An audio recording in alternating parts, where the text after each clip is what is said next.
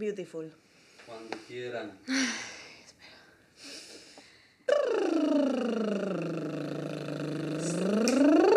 Siento que cuando me haces preguntas me olvido de, de todo, de como mi nombre y todo. Hemos decidido que era Isabela. Era- pero- sí, hoy día se decidió mi nombre. Ya. Ok. Bueno, Respiramos un momentito. Mm. Welcome to Craft, community of raw arts by the female tribe. Bienvenidas.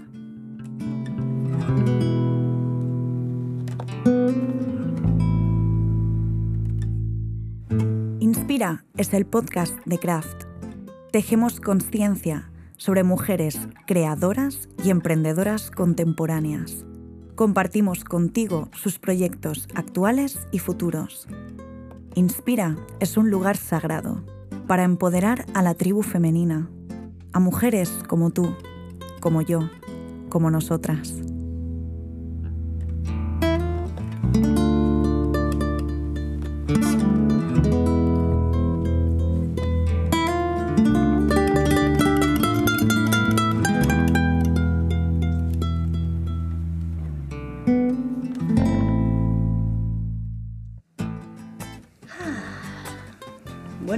Tardes, Spy Largoya. Estamos aquí un día más, un episodio más, con Isabela Peralta y vamos a hablar de la psicología de la moda. Bienvenida, muchas gracias. Gracias a ti por invitarme. Un placer, es un, es un temazo, porque es esta unión de psicología y moda que ahora tú nos contarás también como cuál es tu concepción. Y mm, a mí me apetece también mucho que hablemos de esto del Visual Identity Project, qué es. Así que bueno, te paso la palabra y feliz de, de escucharte. Gracias por la invitación, me hace muy feliz de estar aquí y especialmente hablar de este proyecto que en verdad me apasiona un montón porque es un tema que me ha perseguido creo yo toda mi vida. Es algo que ha estado siempre presente para mí y, y bueno, obviamente compartirlo con los demás es lo que me enciende por ahora. Así que nada, súper feliz y contenta de estar aquí. Isabela Peralta es el nombre de una marca, de un servicio. Sí, sí, Isabela Peralta es el nombre de mi marca como tal. Eh, este proyecto en verdad es mucho más grande de lo que hoy podría explicar, porque Vale. sé que lo que estoy haciendo hoy es como eh, el primer escalón. Para mí lo veo como la primera pieza de un rompecabezas mucho más grande y lo quiero ver así, eh, así siempre, o sea, que siempre sea algo que va creciendo y que viene trayendo esas piecitas conmigo hacia donde sea que llegue, porque tengo muchas ideas en mi cabeza, pero también quiero que tenga esa libertad de convertirse en lo que se convierta, no sé. De acuerdo. Entonces, Isabela Peralta ahora mismo es una semilla Sí. de, de toda una proyección y de todo un desarrollo. Entonces, ¿de dónde nace esta idea, este servicio, esta marca? Esta marca eh, nace en verdad de mi experiencia personal, de la historia de, de mi vida. Y bueno, primero que siempre he sentido esta conexión súper profunda con la ropa que me pongo. Entonces, eh, eso, eso es lo primero que yo quise como investigar y ver la manera de compartirlo con el mundo. Eh, luego una pieza muy importante en el desarrollo de esta marca eh, siempre ha sido mi hermana y lo que ha sido para mí crecer junto a ella. Eh, mi hermana, bueno, los que me conocen saben que tengo una hermana con síndrome de Down y obviamente esto ha marcado mi vida desde que tengo memoria. Y una de las cosas que siempre he compartido con ella es la moda. A pesar de que muchas veces no nos podemos comunicar de la misma manera o especialmente hoy que ella hace un tiempo dejó de hablar y de comunicarse verbalmente, para nosotros la moda es algo que nos conecta un montón y yo veo cómo Wow. a ella le, le impacta, ¿no? Lo que se pone, lo que, cómo su humor es uno u otro, si es que le gusta o si se siente cómoda, incómoda, si los colores, si las texturas, entonces eso fue lo que me dio a mí el ajá, como aquí hay algo. Esto, esto no puede ser pura coincidencia porque a mí, a mí también me pasa. Entonces, como que un poco de ahí como explota la, la idea de irme por ahí, de decir, la ropa no es solo ropa. eh, lo que te pones no es un material que está por estar, sino que en verdad tiene un impacto en lo que, en, en lo que hacemos, en cómo nos comportamos. Entonces, así es como decidí emprender este viaje. ¡Wow! Ay, me emocionó porque, o sea, sabía algo de tu hermano, pero no sabía que era la fuente de inspiración, ¿no? Como de, de todo este proyecto. Mm. Y se fusiona psicología y moda porque entiendo que tú también tendrás tu recorrido con, con estos dos caminos. Sí. Si te apetece contarnos un poquito sobre eso. Sí, luego, bueno, toda esta parte de mi vida pasada, de mi infancia junto a mi hermana, también se, eh, se desarrolla en un punto personal en el que yo también pasé por muchas etapas de la vida que tal vez fueron difíciles y que y yo necesité ayuda profesional. Acudí a psicólogos luego también que estudié la carrera de psicología y eso siempre es terapéutico para el que lo estudia. Entonces, en ese trayecto de, eh, de estudiar psicología y de acudir a psicólogos y de hacer mi propio camino de desarrollo personal, eh, la moda fue una herramienta súper importante. Entonces, eh, en verdad, en la pandemia fue cuando se marca súper claro para mí eh, el cambio que hago yo en mi estilo y en la manera en la que uso la ropa, porque eh, antes tenía esta afinidad, pero no lo trabajaba en mí, no lo aplicaba. ¿Sabes? Ya. Como que no, no tenía hecho esa conciencia de, wow, esto en verdad me, me puede impactar, me puede servir, como me puede obstaculizar, si es que yo lo permito. Entonces, sí, en la pandemia eh, yo estaba en un proceso terapéutico muy profundo, creo que fue una época súper de las más difíciles. Eh, me había recién mudado a Barcelona, estaba eh, además de una pandemia que era como un evento así que nunca en la vida habíamos vivido. Eh, y yo este, eh, tenía el diagnóstico de depresión y mm, junto a mi psicóloga desarrollé, yo ya estaba yo vine acá a estudiar diseño de moda. Ok. Entonces, Primero psicología y luego diseño de moda, entonces. sí, sí, ok. sí. Vine a hacer un máster en diseño de moda. eh, justamente por esta, como es, esta curiosidad, ¿no? De, de meterme en el mundo de la moda. Y, y claro, al inicio cuando yo eh, empecé con el diseño de la moda, yo decía, quiero hacer ropa bonita, quiero hacer ropa que yo me pusiera. Pero en este proceso terapéutico me di cuenta que es una herramienta en verdad terapéutica también. Entonces mi psicóloga un día me mandó un ejercicio que fue eh, diseña el, el al look que te pusieras en tu mejor día. Como que cuando tú ya te veas eh, fuera de la depresión. Ajá. Cuando e- ese día que tú visualizas donde la depresión es parte de tu pasado, tú estás en tu día 10 sobre 10, ¿cómo te ves? ¿Cómo te ves tú ese día? Y entonces me senté frente El a look esa- de tu día 10, Ajá. Ujú, de tu mejor día. Es que lo estabas diciendo y estaba como yendo a mi armario, entonces me parece un, un súper ejercicio, súper atrevido. Y la verdad es que ese, esa pregunta en verdad me cambió muchas cosas, porque fue sentarme frente a una hoja en blanco y decir, no solo quiero diseñar algo lindo, quiero diseñar algo que en verdad me va a hacer sentir bien, que significa mucho más que algo lindo. Significa mi día 10 sobre 10. ¿Qué te pones en ese día? Claro. Entonces empecé a dibujar y tengo todavía el, el sketch ahí guardado y para mí se volvió una referencia. O sea, el día que yo me vea así va a ser el día que voy a estar 10 sobre 10. O sea, ya no voy a necesitar de, de mi psicóloga, que eso nunca va a pasar. porque Después aprendí que ir al psicólogo no es solamente cuando estás, obviamente, con, con la peor depresión, pero entonces me di cuenta de que no quiero ser una diseñadora que solamente diseña por hacer cosas lindas, sino que quiero que mis diseños tengan ese impacto en la vida de los demás, como lo tuvo en el mío.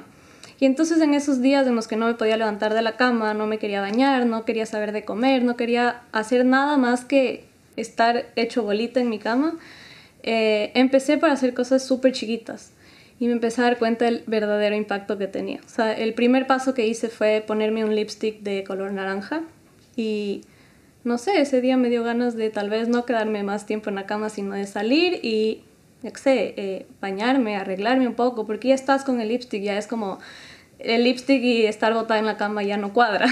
es, es como... Claro. Es un, es un Las joyas y el pijama, como que. Entonces empecé a empoderarme de eso, empecé a salir de mi cama de esa manera y me daba ilusión decir, ok, ahora ya no es el lipstick, sino las joyas. Eh, los colores y empecé a jugar, en verdad fue un momento de jugar un montón y de conocerme también, de saber qué cosas me elevan y qué cosas tal vez me mandan más abajo. Entonces empecé a descubrir todas estas cosas. Claro, yo en ese momento sentía que descubrí así, eh, pero me... Ajá, moment. Ajá, un momento así que me explotó la cabeza, pero mm, luego me puse a investigar y eh, conocí que existe ya este mundo de la psicología de la moda. Es muy, es muy pequeñito todavía. Eh, de hecho, es muy difícil estudiarlo porque solo oficialmente la carrera solo existe en Londres por ahora. Ok. Ajá. London Style. Pero bueno, yo tenía los recursos que necesitaba. O sea, había estudiado psicología, había estudiado moda y dije, pues nada, los junto y, de ahí un poco empieza todo, todo mi, mi, mi, camino, ¿no? De lanzarlo al mundo y de compartir así. Entonces, ¿qué tiempo tiene para hacernos como un croquis también temporal eh, a día de hoy, 7 de octubre de 2022? ¿Qué tiempo tiene Isabela Peralta como marca, como servicio?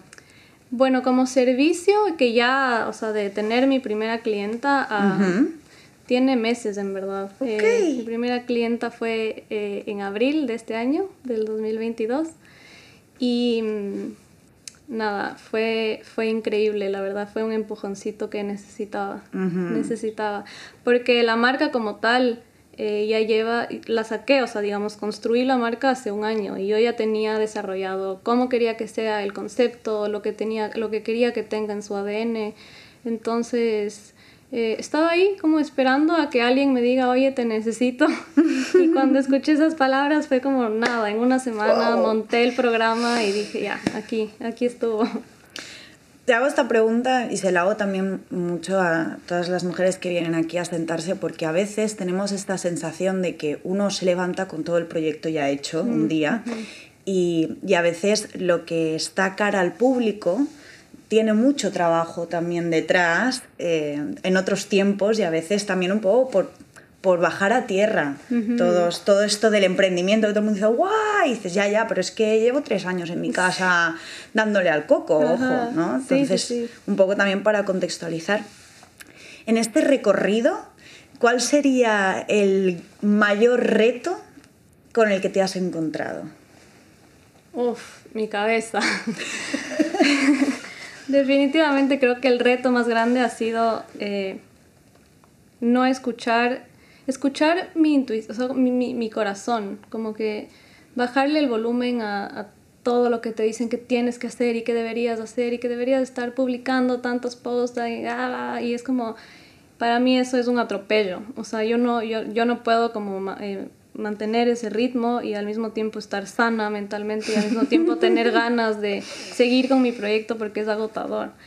Entonces, en verdad, el, reto para mí ha sido mantenerme fiel a mí misma de, decir, a ver, no, o sea, por ahí eh, puede que le sirva a mucha gente y lo respeto, pero mi camino es mío y yo veré cuántos posts al día, cuánto contenido hago, cuántos stories subo, eh, si quiero o no lanzar todavía por Instagram. Eh, de hecho, he hecho como tres lanzamientos de mi página porque el primero fue como una probadita de a ver, a ver si funciona y no me gustó. Entonces luego como que lo dejé y luego volví y luego lo volví a dejar y ahora recién estoy empezando como a decir, ok, voy a hacer lo que me salga, o sea, lo que yo quiera, básicamente. Lo que me dé la gana. Sí, es que a la final creo que es eso, un poco hacer lo que te da la gana. Em, es que se nota la calidad de qué haces cuando lo haces a tu manera. ¿No? Y yo siento que esto también es un elemento muy distintivo de muchas de las personas que vais pasando por aquí, que es esto es, sí hay unas pautas, puedes hacerlo así, como lo hace todo el mundo, entre comillas, o puedes darle tu esencia y tu toque y que no sea exactamente igual como lo hace todo el mundo. Y a veces eso es lo que realmente llega, ¿no? Sí a, ese público, a esa audiencia, a esos clientes, a, como llámalo X. Sí, por eso creo que es un reto, porque hoy día tenemos tanta, o sea, es una ola de información que todo el tiempo estás escuchando mm. cómo, qué, sirve, qué no sirve, y, yo siempre tengo que regresar a pensar, ok, sí puede ser que eso te sirva a ti, pero ¿qué me sirve a mí? Ya. Y, y, también, o sea, yo no, yo no me siento en la posición de decir esto sirve y esto es así, porque, o sea, me puede servir a mí, pero no puede que eso no te sirva a ti. Entonces, es, es también lo que yo trato de transmitir en mi, en mi trabajo hoy, es conocerte a ti para encontrar con mi acompañamiento lo que te funciona a ti. Yo no, yo no me gusta decirte, mira, ven hoy y esto es lo que vas a hacer y esto es lo que... Nada, o sea, yo me gusta que la gente se descubra y que la gente se conozca tanto que no necesite eh, escuchar a los demás. y, y, no escuchar, o sea, obviamente siempre está bien recibir feedback y estar abierto a escuchar puntos de vista, pero a lo que voy es eso, o sea, como tener súper claro qué es lo que tú quieres y a dónde quieres ir para que no te pierdas en el camino. Y creo que eso ha sido un reto súper grande para mí porque soy una people pleaser en recuperación. Entonces ha sido, la verdad que ese por el momento ha sido el reto. Wow. El reto de, de salir, ajá. Total, el reto, ¿no? Como esto que traías de salir de la mente y entrar más en el corazón, en esa intuición y, y, en esa confianza, en esa autoconfianza de, vale, no sé cómo, solo sé que sí, vamos ahí. Sí, sí, sí. Me encanta. Em, recogiendo un poco esto que traías de, del diseño de moda, antes, of, of the record, me hablabas de, de, un término que es diseño inclusivo. ¿Te apetece un poco contarnos qué es esto? Sí, bueno, antes de empezar a estudiar eh, diseño de moda acá en Barcelona, yo venía con esta idea de ya hacer diseño inclusivo. En principio, me acuerdo que la carta que mandé a la universidad, la carta de motivación que te piden, hablaba mucho de esto. Y a mí me encanta la carta de motivación que escribí porque ahí un poco nace la idea y es como yo entré a la universidad, de hecho, proponiéndoles eh, acortar el, el gap, el... El agujero. Sí, el agujero que hay, las brechas que hay entre las diferencias personales. Muchas veces vemos la diferencia como como algo que nos separa y como algo que, que nos, nos, vuelve unos acá, otros allá. Para mí las diferencias es lo que nos une a todos. La, mm. la, diferencia es lo que nos hace a todos ser uno solo. Entonces, eh, yo quiero, o sea, y, y, yo justo escribí esto en mi carta, quiero que el diseño y, y la ropa, que es algo, es una necesidad básica al final, porque tanto si te interesa la moda, el mundo de la moda y como las tendencias como tal, como si no, como si tú dices a mí me da igual, te vistes todos los días y eso es algo que todos hacemos, o sea, nadie sale a la calle sin ropa. Entonces, eh, yo creo que al ser una necesidad básica y al ser algo que, que está, es parte de la vida de todos, todos tenemos derecho a que también sea fácil y cómodo y divertido y que sea algo que no sea un impedimento para nadie y muchas veces creo que lo es. Entonces, el diseño inclusivo para mí nace de, de, la, necesidad de cortar esa brecha, de, de, hacerle más pequeñita y al mismo tiempo, em, no sé, como incluir a, a, a, todos, o sea, que todo lo que yo haga sea para todo el mundo. Entonces, siempre que yo digo esto me dicen, pero es imposible, tienes que enfocarte en un target y tienes que escoger el nicho para de mercado. Ajá, tienes que escoger tu nicho de mercado. Y yo digo, pero es que bueno, o sea, mi nicho de mercado será la gente que se identifique con lo que yo hago y eso está bien. Entonces, mi manera de abordar el diseño inclusivo, que muchas veces lo que yo he visto es, ok, voy a hacer, eh, no sé, diseños para personas en silla de ruedas y son hermosos y es claro, pero luego si yo me quiero poner eso no como que no, no va a ser útil para mí, sino solo va a servir para alguien que hace uso de una silla de ruedas. Ya. Entonces mi manera de abordar el, el tema es como al revés. Yo primero en mi cabeza como que pienso en el diseño que necesitaría una persona en silla de ruedas y luego lo, como que lo adapto para que me sirva a mí también si es que yo también lo quiero usar. Ok. Entonces, así es como, no sé, es una prenda para todos, incluso en el diseño de moda de niños. Me acuerdo, esta es una anécdota eh, de mi máster, que nos dan una clase de diseño de, indumentaria para niños y entonces me decía, tú tienes que pensar diferente para hacer ropa para niños. Que si el botón está más fácil de acceder, que si por dentro tiene estos elásticos que se ajustan y que le hacen al pantalón como más yo digo, pero ¿por qué eso no puede haber en ropa para adultos? O sea, yo también necesito que poder regular, ¿sabes? El pantalón desde dentro. Entonces decía, es que al final a veces el diseño solamente busca vender. Y para mí es un tema de facilitarnos la vida a todos y que esté al alcance de todos. Y esto es en el diseño físico, ¿no? Pero luego también eh, mi marca es inclusiva en el sentido psicológico también, porque... Mm. Eh, al, al, tratarlo desde ahí, desde qué comodidades, de qué, qué, qué, características de una prenda hacen que sea accesible para todos.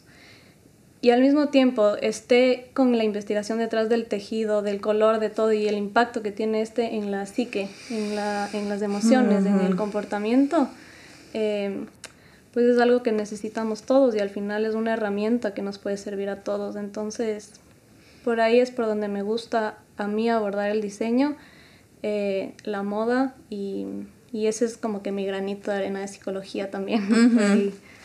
Me encanta la palabra texturas, eh, porque sí, evidentemente yo creo que estamos todas las personas eh, con una visión, con una capacidad de, de, ver, estamos ahí como sintonizados con los colores. Pero el mundo de las texturas me parece súper fascinante y además con todo esto de, de, de, lo inclusivo, es que es todo un lenguaje, el lenguaje táctil, uh -huh. el, el lenguaje más kinestético. Entonces, como que me parece un valor que a veces se puede pasar un poco por alto, pero que realmente tiene mm, sí. una cualidad de confort muy alto. Para las que todavía no estáis, eh, Isabela Peralta tiene también un canal de Telegram y el otro día nos mandó un mensajito muy interesante que, que hablaba del peso de las prendas, eh, sobre todo en este día en el que necesitas un abrazo y, y bueno, yo lo llevé a, al campo de, de, de, la sábana a la hora de dormir y entonces saqué el edredón, que además ahora ya como que es temporada, ¿no?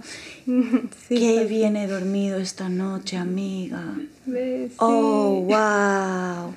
Y, oh, y, era esto, era como la textura, el peso y como que a veces parece una cualidad cualquiera, pero todo el trabajo que hemos hecho juntas, para mí el tema de, la, de las texturas ha sido como un gran un, una gran apertura en cómo también me, me, relaciono con las prendas, así que bueno, como mucha gratitud con, con lo de las texturas.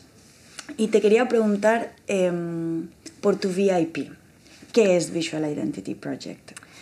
Eh, bueno, el, el VIP eh, nació igual de, de, la misma idea, ¿no? De, yo siempre he sido muy visual y entonces mi manera obviamente de comunicarme es con lo que me pongo y siempre me he visto en base a cómo me siento. Entonces eh, yo necesitaba expresar mi identidad y siempre lo he hecho de forma visual y entonces eh, de ahí nació mi proyecto, de, fue como cómo ayudo a los demás a que se conozcan, como te decía antes, a que se conozcan lo suficiente y sepan su identidad y puedan eh, transmitir eso al mundo de lo visual. Mm. Entonces, eh, es eso, nace de ahí, eso sí, eh, VIP es Visual Identity Project, que al mismo tiempo también suena interesante. VIP. eh, pero es eso, o sea, es como cómo, cómo ser tú mismo y cómo expresarlo, porque muchas veces eh, sabemos, tal vez ya nos conocemos, tal vez hemos hecho un proceso, pero es difícil traducir eso al mundo visual, entonces en el programa lo que yo trabajo también es los, los colores, las texturas, ver qué te hace sentir bien, qué te hace sentir a ti tú. Uh -huh. Y cómo Y te hacen muchísimas y... preguntas. Sí. Es un cuestionario exhaustivo. lo, lo, cuento por experiencia personal y es cierto, yo creo que nunca nadie me había hecho tantas preguntas acerca de cómo me siento. Y, y, y fue, no, esto que dices, es la primera vez que alguien me pregunta esto. ¡Wow!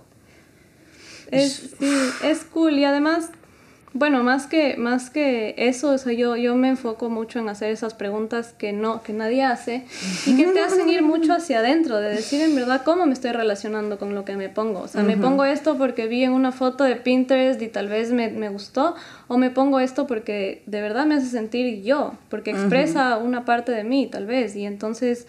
Eh, yo, yo, lo quería compartir porque así fue como yo empecé a salir de... Yo, yo antes me sentía como muy enjaulada en, en el mundo, o sea, en, en, mi estilo, porque no lograba como sacarlo al mundo. O sea, yo me veía en el espejo y decía, pero es que esta no soy yo. O sea, tal vez es, es un estilo que estoy muy acostumbrada a ver y entonces solo inconscientemente, como digo, bueno, cómodo, ¿no? O sea, no le pienso mucho, me pongo esto, lo repito y repites todos los días, repites, repites, repites, pero a la final no estás siendo auténtica a ti fiel a ti misma, ¿sabes? Entonces, para mí el descubrir eso y descubrir que lo que yo siento puedo traducir a lo que me pongo y que se puede ver como visualmente en coherencia fue mágico y eso es lo que quiero, es lo que transmito y lo que comparto con mi proyecto de Visual Identity Project. Eh, entonces tú como, como parte del proyecto sabes que yo empiezo siempre con ese con esa como autoconocimiento, con el cuestionario, que además siempre me encanta porque las caras cuando les hago estas preguntas son como de nunca me había puesto a pensar. y, y, es súper importante preguntarse y, y, decir, a ver, eh, ¿qué es lo que estoy comunicando? Porque a la final si no te haces estas preguntas, igual vas a estar comunicando algo, pero tú no lo vas a saber. Entonces es como gain your power back. Total, apropiarse de... Apropiarse del poder que tiene y del poder que tienes tú de contar tu historia, de saber que lo que estás contando es lo que quieres contar. Eso es lo que el programa busca. Es intenso, súper recomendado.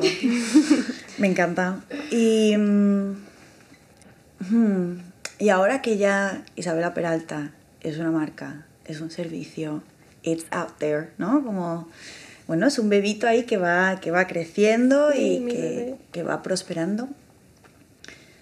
Si hacemos un pequeño viaje regresivo, quizás a, hace tres, cuatro años o quizás un poquito antes, cuando todavía se estaba como germinando esa idea, ahora que es una realidad, que es tu realidad, ¿qué consejo te darías a ti misma? Uf, Em, creo que me diría que nunca hay un momento perfecto para hacer nada. nunca. El momento perfecto solo no existe, nunca llega. Y me hubiera encantado no esperar, o sea, no tenerle tan guardado tanto tiempo para mí sola eh, por, por miedo a mm. muchas cosas, por miedo a que no sea el momento preciso, por miedo a que no esté perfecto, por miedo a que no es que me falta mucho más. Eh, y, y, ese es el consejo que me daría, como deja de procrastinar tu sueño, deja de como esconderlo del mundo porque en, una vez que lo lancé fue cuando en verdad empezó a moverse la rueda, ¿sabes? Fue lanzar y ahí en el camino darme cuenta qué puedo mejorar, qué cosas funcionan, qué cosas no. Y por eso a, las chicas que han estado conmigo en VIP, eh, siempre les digo, ustedes tienen acceso a, conmigo a lo que yo haga de por vida. O sea, tú pagas una vez y tú tienes acceso a todos, porque obviamente en el camino uno va aprendiendo, se va dando cuenta de errores, de cosas que funcionan, que no funcionan y, y, los voy a ir mejorando, los voy a ir enmendando, los voy a ir... Como todas, como, todo el mundo. Pero no por eso eh, no lo iba a lanzar, porque si no, tal vez estaríamos a día de hoy sin haber hecho nada de lo que he recorrido hasta ahora y hoy día sí puedo decir que he aprendido muchísimo de las chicas que han pasado por ahí y que sé que me falta mucho por aprender, pero no, no le hago ningún favor a nadie ni a mí misma eh, teniéndolo guardado. Hay que lanzarse, entonces. Sí, es lanzarse. lanzarse a la piscina. No, no existe nada perfecto. O sea, también darte el permiso de ser un principiante y de saber que todo, el, todo, todo está en evolución. Y probablemente cuando escuche esto en muchos años diga como, wow, no sabía nada, no tenía idea de nada. ¿Sabes? Pero es parte del proceso y, se, y por lo menos a mí eso es lo que me mantiene como curiosa, ¿sabes? Como mantiene la rueda andando. Digo, quiero saber qué va a pasar después y, y no lo voy a querer controlar. Obviamente yo voy a actuar, voy a tomar las acciones necesarias para llegar donde quiero llegar, pero el proyecto es el que me va a decir a dónde va a ir. Y wow. es como saber escuchar eso, ¿no? Los proyectos creo que tienen un poco vida propia y van, te dicen como, ah, quiero ir por acá. Entonces tú dices, bueno, voy a ver qué sale. Así que sí, es dejar de, de guardarse y esconder los, los, sueños que uno tiene, porque al final lo único, lo único bueno, o sea, no lo único bueno, lo bueno, lo, lo, hermoso que me ha traído esto es que conecto con la gente que se interesa por lo mismo que yo y se suben al barco. Y entonces ya no soy solita remando y diciendo por dónde voy, sino que hay gente que te dice, oye, mira, a mí me funcionaría esto y dices, ah, mira, puedo puedo hacer ese cambio y puedo avanzar. Ir ajustando, claro, pero hay que lanzarse y luego se van ajustando cositas por el camino, pero hay que empezar. Sí, sí, sí. Me encanta. Pues Isabela Peralta, muchísimas gracias. Antes de despedirme, ahora que tenemos algunas personas en el público que han estado aquí escuchándote, em, yo abro también el turno por si alguien quiere preguntar algo, tiene alguna duda, alguna cuestión. Este, este es el momento. Yo feliz. Lo que quieran. Bueno, yo de entrada, es decir, no conocía hasta venir hoy aquí, no, no te conocía, ni conocía tu marca ni tus servicios. Ah, ¿Cómo encontrarlos o cómo acercarse a ellos? Bueno, ahorita eh, me puedes seguir en Instagram. Estoy como eh, Isabela Peralta, guion bajo, guion bajo, dos guion bajos. Eh, ahí estoy subiendo el contenido y próximamente igual lanzo mi página web que está en construcción. De momento, Instagram. Súper. Perfecto, nos quedamos con Instagram, Isabela Peralta, guion bajo, guion, guion bajo, dos guion bajos. Súper, thank you. ¿Alguna preguntita más? ¿Alguna cuestión? ¿Dudas? Hay caras conocidas, hay caras Sí. nuevas, me encanta. Además, voy a hacer un poco de spoiler. eh, ayer estábamos hablando y Isabela Peralta me preguntó, ¿pero es live? ¿Va a haber gente? Y, y hubo un momento de psicoterror y yo dije, tía, tranquila, esto es como estar en el salón de tu casa. Y, y es muy hermoso porque siempre, eh, desde que decidimos abrir los podcasts a que sean en, en vivo, pasan cosas muy mágicas y es que puede venir a escucharte en directo alguien que, que no conoce nada sobre tu proyecto, pero que, que se va con, con esta semilla. Así que bueno, también daros un montón las gracias por estar ahí del otro lado. Sí, gracias, en verdad. Y bueno, Isabela Peralta, un placer que, que siga ahí todo este VIP, todo este diseño de moda y esa fusión con la, con la psicología. Muchísimas, muchísimas, muchísimas gracias. Besito. Gracias a ti. Muchas gracias.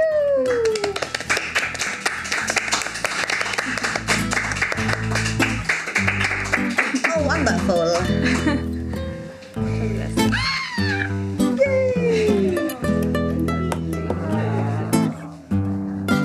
Y recuerda, inspira, estamos vivas. Expira, suelta todo aquello que ya no necesitas.